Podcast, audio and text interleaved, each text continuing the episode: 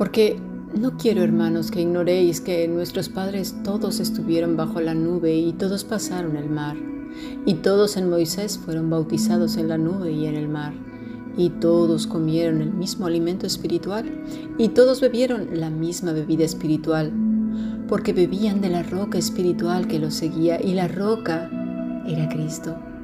Pero de los demás de ellos no se agradó Dios, por lo cual quedaron postrados en el desierto. Mas estas cosas sucedieron como ejemplo para nosotros, para que no codiciemos cosas malas, como ellos codiciaron, ni seáis idólatras como algunos de ellos, según está escrito. Se sentó el pueblo a comer y a beber, y se levantó a jugar. Ni forniquemos como algunos de ellos fornicaron y cayeron en un día veintitrés mil. Ni tentemos al Señor como también algunos de ellos le tentaron y perecieron por las serpientes.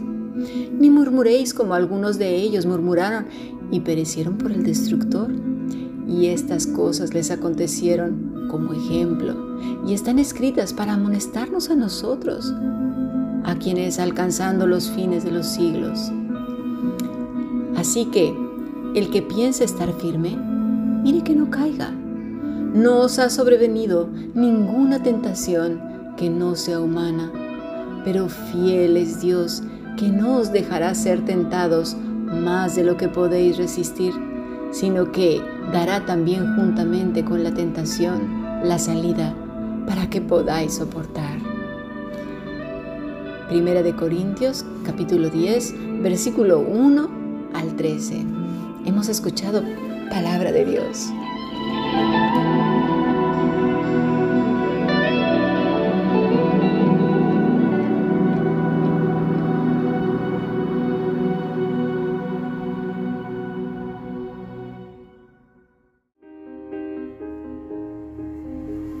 La Fundación Bíblica te invita a participar tanto de esta aula internacional hoy apegados a él, como a sus cursos online en mol.fundacionbiblica.com. También Adoración de Siervos todos los martes a las 7.30 de la tarde España a través de nuestro canal de YouTube. Para cualquier información escribe a fundacionbiblica.gmail.com. Aprendamos juntos del Maestro. Te esperamos.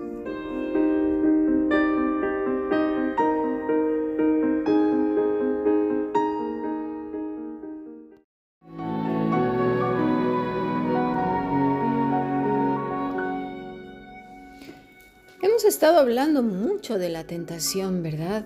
Esa tentación que se nos habla en Lucas capítulo 4 y también en Mateo capítulo 4 y bueno, está en Marcos. La palabra pues es peirazo, que quiere decir examinar, someter a otro a prueba para conocer su verdadera naturaleza o carácter. Honestamente creo que cada día en toda decisión y elección que tengamos que hacer, somos puestos a prueba. Otra definición de esta palabra es tratar de hacer caer en una trampa, intentar sorprender en un error. Los religiosos de la época eran expertos en eso, siempre llevados por su mal corazón y obviamente por Satanás. Ya lo vimos que solo intentaron una y otra y otra y otra vez con nuestro Señor Jesucristo y lo podemos leer claramente en los Evangelios. Así pues, ¿qué te parece? Hoy vamos a pensar en una pregunta. La lanzaré al aire. Y sinceramente creo que debemos reflexionar mucho en cuanto a la respuesta. No nos adelantemos a contestar. Bueno, y si contestas rápido a lo largo de este estudio, vamos a ir viendo pues precisamente tu respuesta y mi respuesta a ver si coincide con nuestra realidad. Porque tiene que ver mucho también con lo que hemos venido estudiando en las últimas semanas. Así que si no has escuchado los podcasts de las últimas tres semanas, te aconsejo que lo hagas porque estamos en el hilo de la misma, eh, eh, del mismo estudio. Hoy a las 7.30 de la noche España, en el canal de YouTube de la Fundación Bíblica, daremos una clase muy, muy importante relacionada con este tema y también la de la semana pasada. Así que creo que se ampliará mucho, mucho, mucho, mucho todo esto. La pregunta es, ¿has tenido un encuentro con Dios por medio de Cristo? ¿O con la religión por medio de un evangelio diferente como Pablo se lo dijo? Él lo dijo en las epístolas. Las, las diferencias obviamente son abismales, porque en tanto el que tuvo un encuentro con Dios ha caído a sus pies, sabiendo que estaba maldito, ya que había heredado la muerte por medio de nuestros primeros padres Adán y Eva, y una fuerte tendencia al oscuro, a la inseguridad, a la rabia, a la incertidumbre, ¿sí? a la vida lejos de Dios, sin esperanza. Por tanto, corre la persona, vamos al Señor y le decimos, Padre, ¿qué debo de hacer? Estoy perdida, estoy perdido. Porque ¿quién puede revivir un muerto con ritos? ¿Quién puede revivir un muerto dando dinero y haciendo obras de caridad y cantidad de cosas? El muerto sigue ahí muerto y por más que le dé uno eh, este, respiración boca a boca, pues no va a vivir, está muerto. Y es así que comprendemos que es Cristo nuestro Señor el que restaura la relación del Edén. Y jamás se duda lo que el Padre es, pues Él es el que hace y hará y el que es y será por los siglos de los siglos. Se acabaron las angustias, rabias, incertidumbres, amarguras, venganzas y una serie de etcéteras, etcéteras. Ahora bien, si es con la religión, bueno, la vida va en dos direcciones.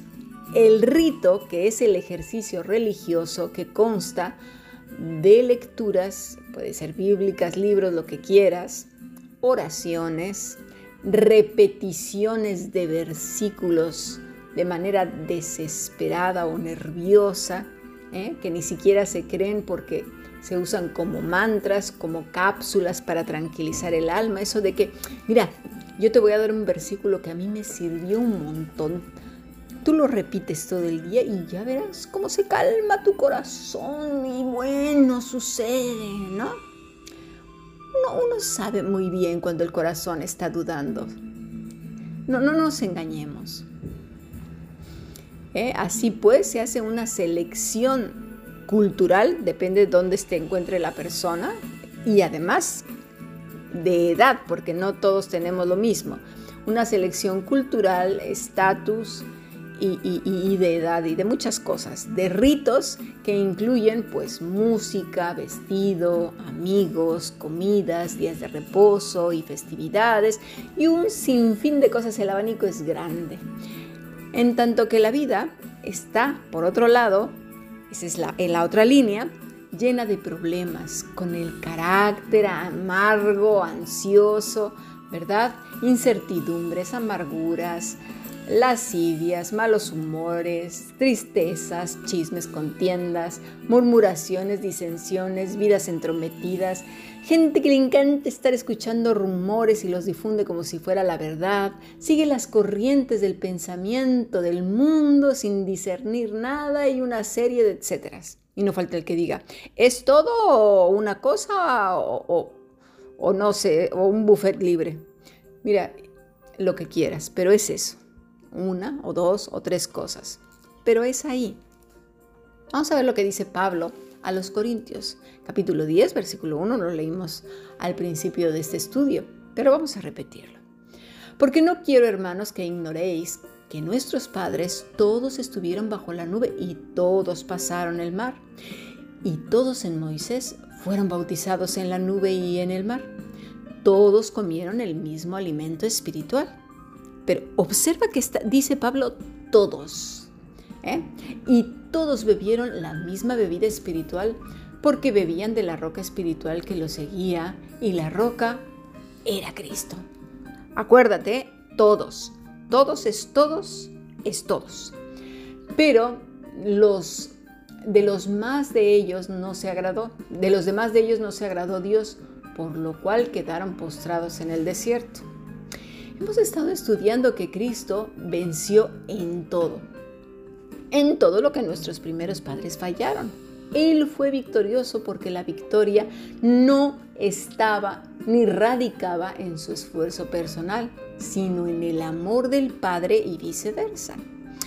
Cuando decimos que somos más que vencedores, lo decimos por el fuerte apego que tenemos a Él, ¿sí? El que venció en todo y le creemos y a su vez nos une al Padre por medio de su sacrificio. Porque Él es, como lo fue para los israelitas, nuestro pan de vida y nuestra agua de vida. En Él hemos sido bautizados. ¿Y por qué no se agradó de algunos de ellos, aún habiendo, como lo leímos anteriormente, comido y bebido del pan y el agua espiritual, como dice Pablo. La respuesta es porque, mira, eran religiosos. No habían tenido un encuentro con el Dios verdadero reconociendo su maldición heredada, sino más bien se fueron por el el, rito. Y mira, es fundamental entender que el primer religioso fue Caín y que aunque cumplía con un rito, tenemos que saber que Dios nunca ha pedido ritos, nunca. Todo es un acto del corazón que apunta a Cristo y el catalizador siempre será nuestro corazón.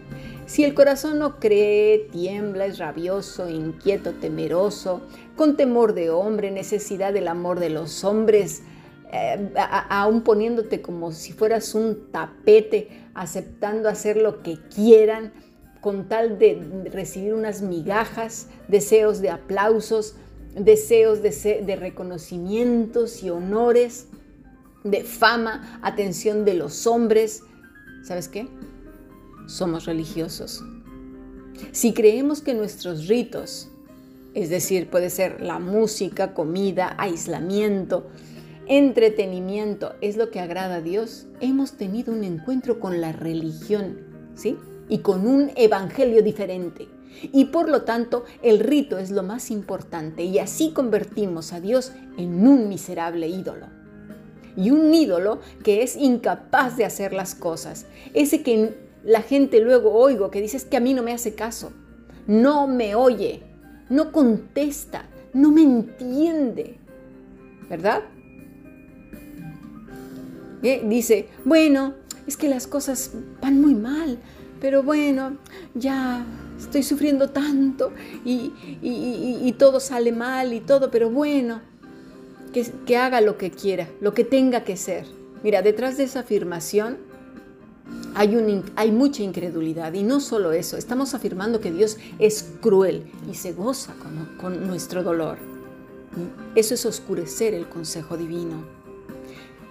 Dice el versículo 6, mas estas cosas sucedieron como ejemplos para nosotros, para que, fíjate, no codiciemos cosas malas. Ahora lo vamos a ver qué es esto como ellos codiciaron, ni seáis idólatras. También ya lo hemos visto y lo vamos a desarrollar. Como algunos de ellos, según está escrito, se sentó el pueblo a comer y a beber y se levantó a jugar, también lo vamos a ver. Ni forniquemos como algunos de ellos fornicaron y cayeron en un día 23 mil. Ni tentemos al Señor, como también algunos de ellos le tentaron y perecieron por las serpientes. Esta es la palabra que hemos visto en un principio, examinar, a ver, lo mismo que le dijo Satanás a Jesús en el desierto. Intentando, a ver, vamos a poner a prueba al Señor y el mismo Señor le dijo, fuera de aquí, ¿eh? No, ¿eh? No tentarás al Señor tu Dios. Pero bueno, pero no, como, no, lo, no lo dijo como un mantra, ¿eh? Porque a veces hay que, hay, por eso hay que memorizarla y entonces usarla todo el tiempo como si fuera un mantra. Cuidadito, eso hace el religioso. Vamos a ver, episdumeo, anhelar, ansiar, codiciar. Nos estamos refiriendo al versículo 6 cuando dice, para que no codiciemos. Esa es la palabra, pisumeo. Anhelar, ansiar, codiciar, desear, deseo. Poner el corazón sobre. Y aquí caemos un montón. No es lo mismo patinar, es decir, caer en, un pecado, que permanecer en el pecado. ¿eh? Dice, eh, cuando nuestro corazón es seducido por tener cosas, razón, por justicia propia, por chismear, contender, por poner atención en los susurros del mal contra Dios y contra otros, dinero, vicios, robo, etc., tiene también que ver esta palabra compasión, furor, ira. A eso se está refiriendo Pablo. Dice cosas malas, cacos, malas, malignas, pestilentes, daño, malo, indigno. Pero esta última definición de cacos es muy importante porque habla de cosas sin valor, cosas que nada tienen que ver con el reino de Dios, con el carácter de Cristo, con el fruto del Espíritu Santo. Por eso dice que nos renovemos el entendimiento. Dice, ni seáis idólatras e idos. Fíjate, vista, ver, conocer, entender. Tiene otra raíz que, es la treuo, servir, tributo, practicar. Es decir, poner la vista en el rito, en el tributo, en la práctica, tal y como los religiosos de la época, ¿sí? de los que habla Pablo y de los que el Señor les llamó la atención y les dijo serpientes hipócritas y, sepulcros blanqueados. Dice el versículo 7b. Como algunos de ellos, según está escrito, se sentó el pueblo a comer y a beber y se levantó a jugar. ¿A qué se refiere? Bueno, se refiere a un comportamiento inmaduro, pueril, ridículo, sin entendimiento, darse al desenfreno en todo, es decir, al desenfreno en todo. Puede ser miedo, tristeza, pánico, inseguridad, vicios, mentira, chisme, contienda, incredulidad, desamor, orgullo, pero también dice burla. Esta palabra también tiene una raíz que quiere decir punzante, golpear, herir.